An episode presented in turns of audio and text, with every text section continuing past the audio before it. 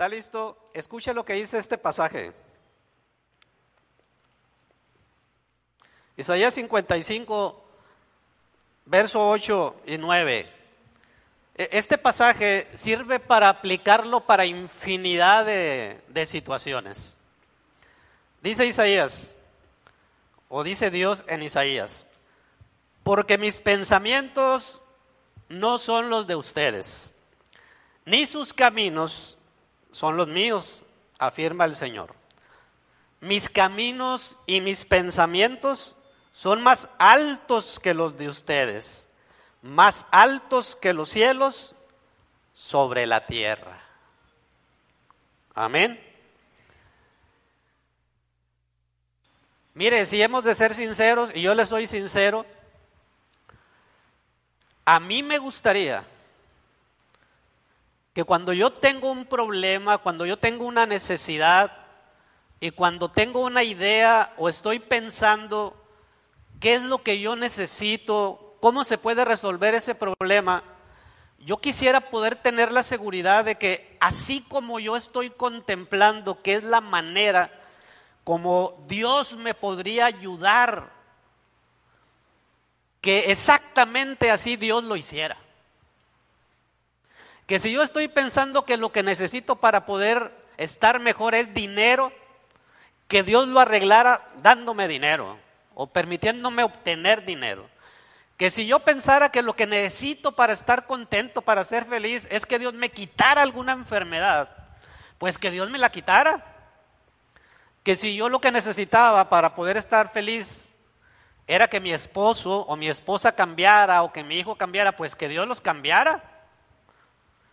O sea, siempre que tenemos un problema o alguna necesidad, nosotros así en automático tenemos, hacemos una, una idea preconcebida, o tenemos una idea preconcebida de qué es lo que nosotros pensamos que necesitamos o que Dios necesita hacer para ayudarme.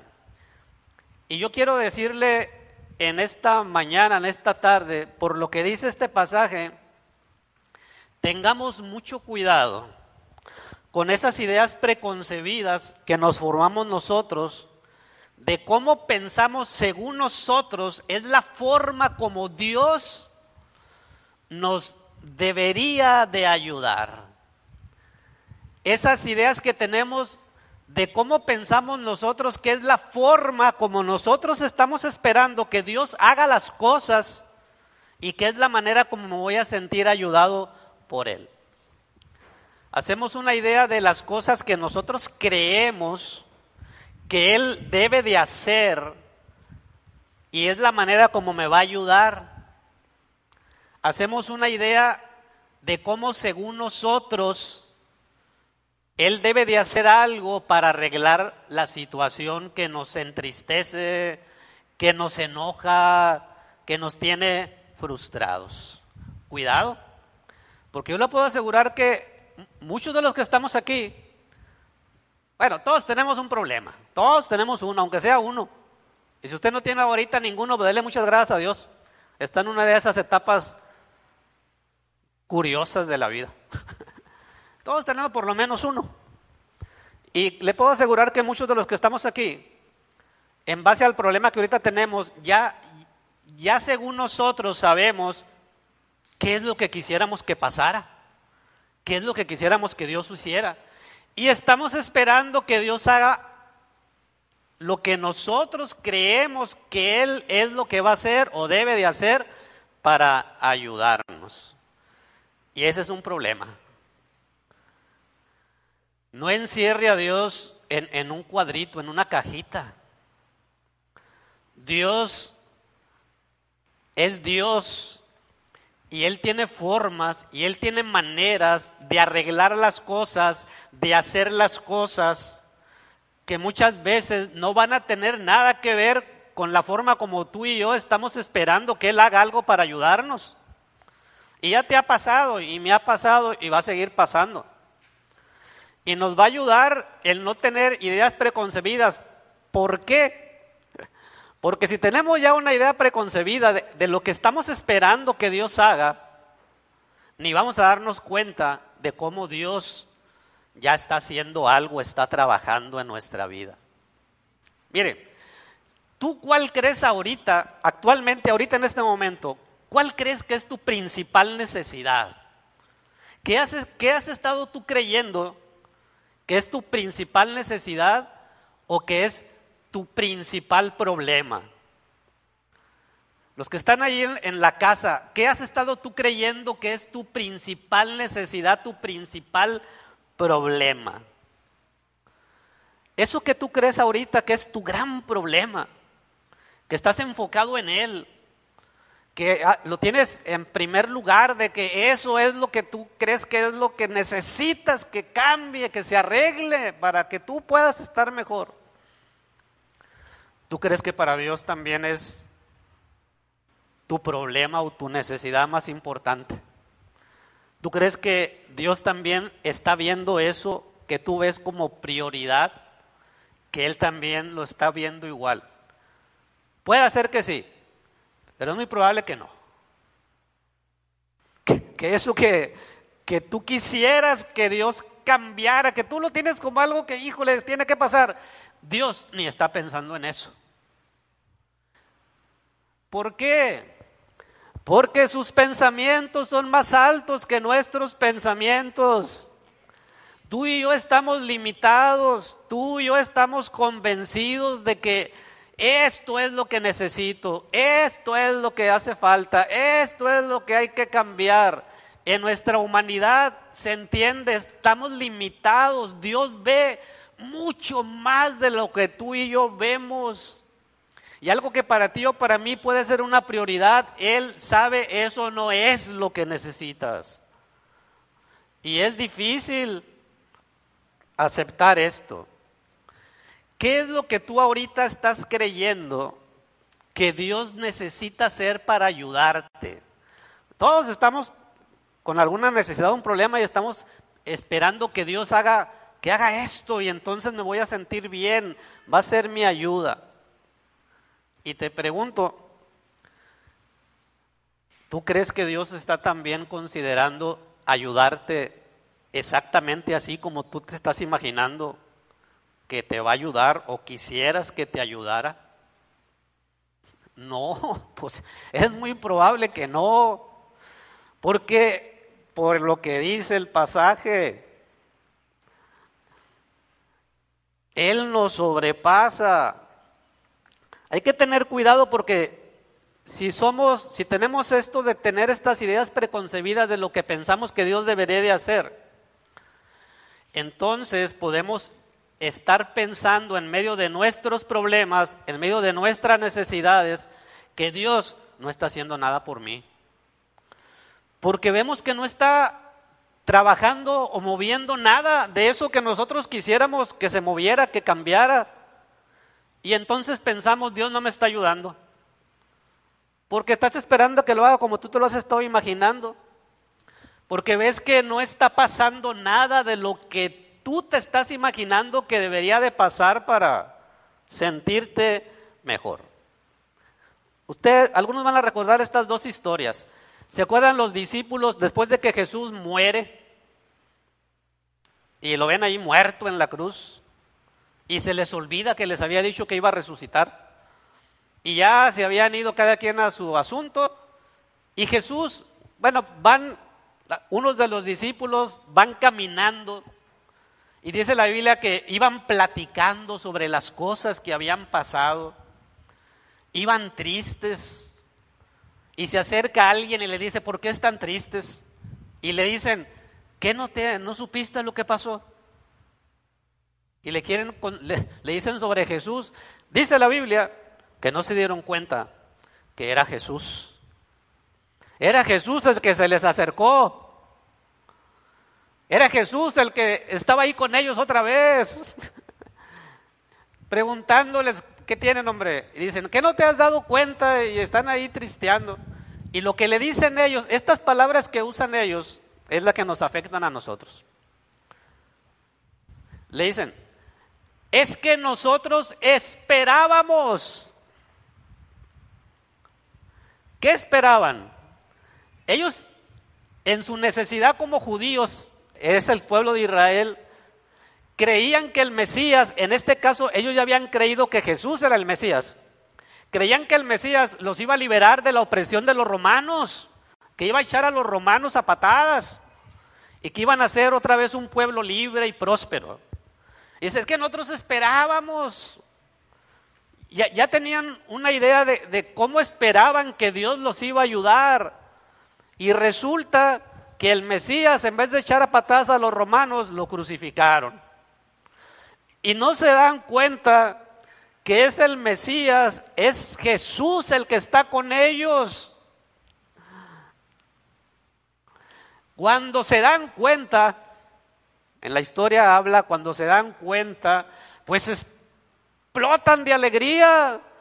De repente empiezan a sentirse raros y dicen, oye, ¿no ardía nuestro corazón dentro de nosotros cuando estaba ahí Él junto a nosotros? Era Jesús. Como tú ya tienes una idea de lo que estás esperando que Dios haga, ni te has dado cuenta. Y has estado pensando que Dios no te oye, que no te ayuda, que no está haciendo nada, y ni te has dado cuenta. Todas las veces que ha estado tan cerca de ti, ha estado haciendo cosas por ti para regresarte o para darte fuerza, para darte confianza, para darte paz, para darte esperanza, pero como no está pasando lo que tú estás esperando que pase, pues no te das cuenta. Y ellos estaban muy tristes porque no estaba sucediendo lo que ellos dicen que esperaban que sucediera. Tú que estás esperando que pase y a la mejor estás pensando, Dios no me está ayudando, Dios no me está escuchando, Dios no está haciendo nada, Dios siempre está haciendo algo. Dios, Jesús, en el caso de los discípulos, sabiendo que estaban limitados para, para comprender que lo que ellos esperaban que sucediera no era nada en comparación con lo que él había hecho al entregar su vida en la cruz.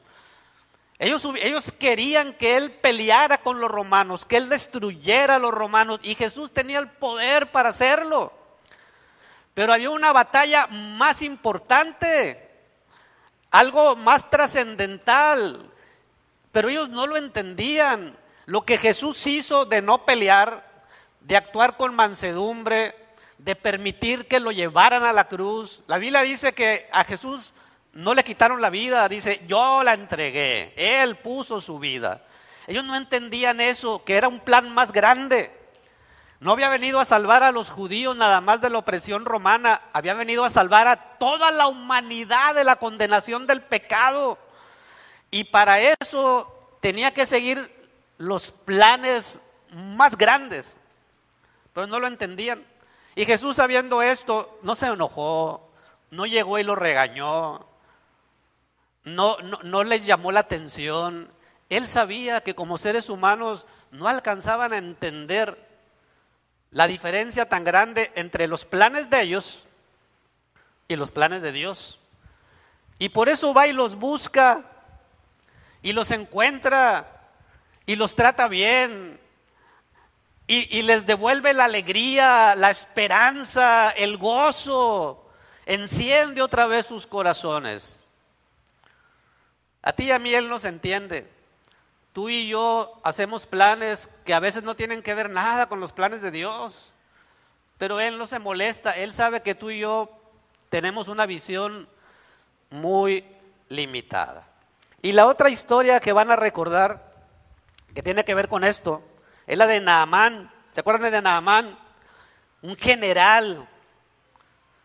Dice que el rey lo tenía en, en gran estima. Y dice la Biblia que era un hombre valiente y le había dado al rey muchas victorias, pero siempre va a haber un pero en las vidas, ni se sorprenda. Hombre, mi esposo es bien linda gente, pero mi esposa es una chulada, pero mi hijo, todos tenemos un pero. Pues nada más tenía un pero. Tenía lepra y se estaba muriendo. La lepra lo estaba consumiendo, iba a morir. Y era una muerte muy fea. Y en ese tiempo no había cura para la lepra. Era una sentencia de muerte. No voy a meter en el tema de las dos personas que lo ayudaron, pero el caso es que alguien le dice, en la tierra de Israel hay un profeta de Dios, ve, él puede hacer algo por ti. El rey lo apoya, le da, llévate todo lo que necesites.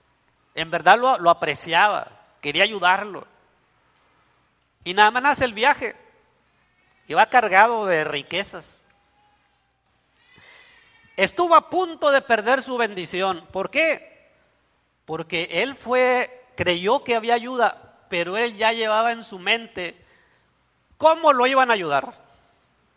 Él ya tenía aquí la forma como le iban a ayudar. Los que conocen la historia, el profeta cuando Naamán llega, para empezar, ni salió de su casa a recibirlo. Naamán pensó, soy un general, soy alguien importante. El profeta ni sale a hablar con él, manda a su sirviente y le dice, ve y dile que vaya al río Jordán y se sumerja siete veces en el agua. Y Naamán se enojó.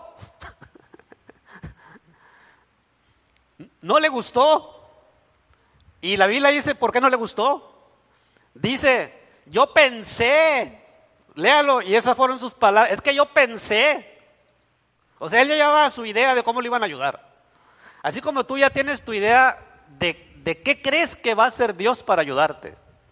Dice que él dijo, es que yo pensé que él iba a salir, iba a venir, iba a hablar conmigo, iba a decir algo ahí y ya iba a quedar yo sano.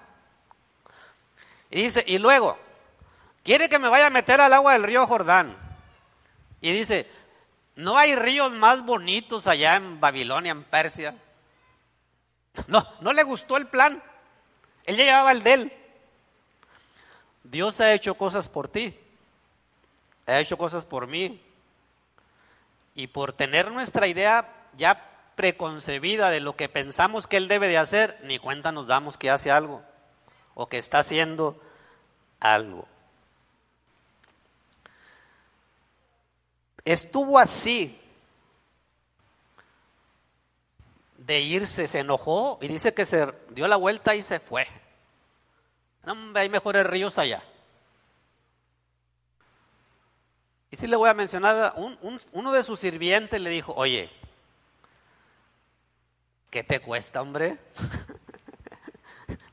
no te están cobrando nada. Ya intentaste de todo y sabes que para esto no hay cura. ¿Qué te cuesta hacer lo que dijo el profeta? Y a lo mejor lo hizo de mala gana, pero lo hizo. Ah, pues así. Cuando uno está enfermo, le tira todo. Tengan cuidado, un día se va a envenenar con tantas cosas que es que tómate esto. Y, anda comiendo de todo, ¿verdad? Por eso le dice: piel por piel dará al hombre por su vida. Cuidado. A lo mejor nada más dijo: Pues sí, es cierto, hombre. A lo mejor de mala gana, pero fue y lo hizo. Y se llevó la bendición. Dice que la séptima vez que salió del agua del río, su carne salió limpia. Pero por poquito y, y se le va la bendición. Cuidado. Cuidado con nuestros planes preconcebidos. Dios siempre está haciendo algo. Nada más que sus pensamientos y sus caminos son mejores que los de nosotros son más altos que los de nosotros. Y sí, es difícil para nosotros. No, pero ¿cómo, pero, ah, ¿cómo va a ser mal que yo le he estado pidiendo que me ayude económicamente para estar un poquito mejor? ¿Y cómo va a estar mal que él me ayude y él quiera ayudarme en otra cosa que ahorita a mí ni me interesa que me ayude? Él sabe Aquí es donde entra la fe. Hay que tener fe y creer que lo que la Biblia dice es cierto. Que Él tiene planes para nosotros de bien, no de mal. Si no te quiere dar más dinero, es por tu bien. Si no te ha permitido conseguir otro esposo o otra esposa, es por tu bien.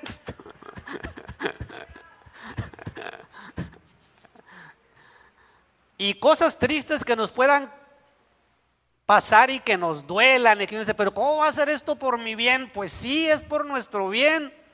Aquí es donde entra la fe que Dios quiere que tengamos. Creer que Él nos ama y que todo lo que Él hace es bueno para nosotros. Y el pasaje que la mayoría conoce, ¿verdad? Todas las cosas obran para bien a los que aman a Dios. Otra vez te, te digo, ¿cuál es según tú tu gran necesidad? ¿En qué has estado pensando que es tu gran necesidad? Y es que yo quiero que Dios me ayude aquí. A lo mejor sí, también Dios ve que es lo más importante, pero acuérdate, a lo mejor no. Confía en Él. ¿Cuál es la idea preconcebida que tú tienes ya de cómo según tú Dios te debería de ayudar? A lo mejor sí, pero también acuérdate, hay que estar abiertos a que Él haga las cosas como Él quiera. Y aunque no estemos abiertos como quiera, lo va a hacer. Termino con esto. ¿Han oído esta historia algunos tal vez? Una persona que naufragó en un barco y se salvó y fue a parar a una isla. Y ahí estuvo varios años, solo. Y siempre pidiendo, orando para que alguien llegara y lo rescatara de ahí, ¿verdad? Ya estaba medio sobreviviendo, ah, hizo una, casita, una cabañita, se estaba tratando de hacer la vida lo mejor posible, pero siempre anhelando que lo rescataran. Y un día se fue a la orilla de la playa y ese día estaba muy triste, muy molesto también. Y empezó a llorar y, a decirle, Dios, por favor, ayúdame, que alguien venga a rescatarme haz algo por mí, ya estoy cansado, ya no aguanto. Y mientras estaba orando en una volteada que dio, vio que estaba saliendo humo, se le estaba quemando la cabaña que hizo. una lumbre prendida. Y corrió y llegó, ya se había quemado todo. Todo el esfuerzo que había hecho para medio ahí arreglar el asunto, todo destruido en cenizas, le dio más coraje y le empezó a reclamar a Dios, te estoy pidiendo ayuda y en vez de ayudarme terminas con lo poquito que tenía. Algún día, ojalá que no, pero es muy probable que le va a pasar. Vamos a sentir coraje a Dios. Porque nos va a pasar algo que al momento, vamos a decir, oye Dios, te estoy pidiendo ayuda y mira, con lo que me sale, ¿verdad?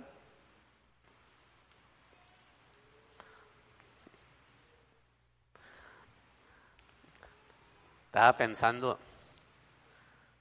ese día de esa historia que les platico del levantón ese, son cuestiones de minutos. Y pensaba, si, yo no me hubiera regresado ese día, porque ya había salido para el viaje y me regresé, ahí adelante en la carretera, por un libro. me regresé por un libro nada más.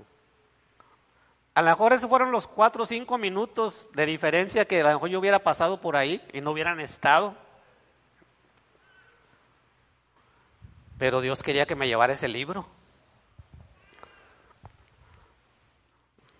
Dios quería que me lo llevara. Porque el título del libro, así es el título del libro, búsquelo, cómprelo, léalo porque no se lo voy a regalar. y fue lo primero que les enseñé cuando me levantaron. Porque cuando abrí la cajuelita el libro se cayó. Y me dice el chavo, ¿qué traes ahí? Y cuando yo vi el libro, me dio risa. Me reí. Porque cuando cayó, cayó con la cara para arriba. Y lo agarré y se lo enseñé. Y le digo, es esto. Y el título del libro es saldrás de esta. Así se llama el libro, saldrás de esta. Y me dice, estás loco, estás loco, tíralo, tíralo. Nos van a, ahorita le platico esto así medio, pero tuve miedo y, y fue algo muy feo, pero bueno. Pero pasan cosas que uno dice, ¿por qué Dios? Pues este hombre ese día se fue a acostar enojado, frustrado, molesto. Le estoy pidiendo ayuda y termina con lo poquito que tenía. Al otro día ve un barco parado enfrente allá en el mar y unos hombres que vienen en una lancha. Y cuando llegan, le dicen, ayer vimos una humadera Y sabemos que esta isla está sola y vamos a ver quién está ahí. O qué se está quemando. Eso, eso que le dio a él mucho coraje. Que lo relacionó con que eh, Dios en vez de ayudarlo lo está perjudicando más. Era la forma como Dios iba a usar para ayudarlo. Cuidado, las cosas que hoy te están pasando y que te desagradan, te molestan. A mí ya van varias veces que Dios me ha hecho pedacitos así mis, mis planes. Y hasta me lo imagino una vez cuando hago planes. Digo, se me hace que se me está riendo ya en el cielo ahorita. Mira los planes que está haciendo el pastor.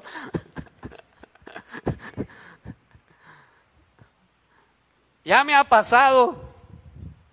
Y sí le puedo decir que hasta ahorita, sí, al momento, cuando tú ves que lo que tú habías pensado, lo que tenías planeado, se empieza a convertir en nada, sí, te da cierto miedo, da cierto coraje, sí te provoca frustración, te da tristeza, pero sí he podido ver, no le voy a decir que en todos los casos, pero en algunos sí he podido ver bien clarito que es Dios.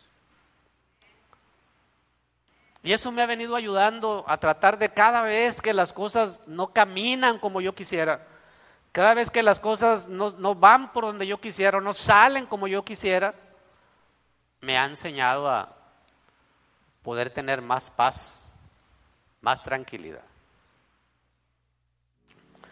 Dios siempre está obrando, hermano a tu favor, siempre. Créalo, no lo dude. Aunque muchas veces no lo vas a ver de la manera como tú quisieras, pero siempre está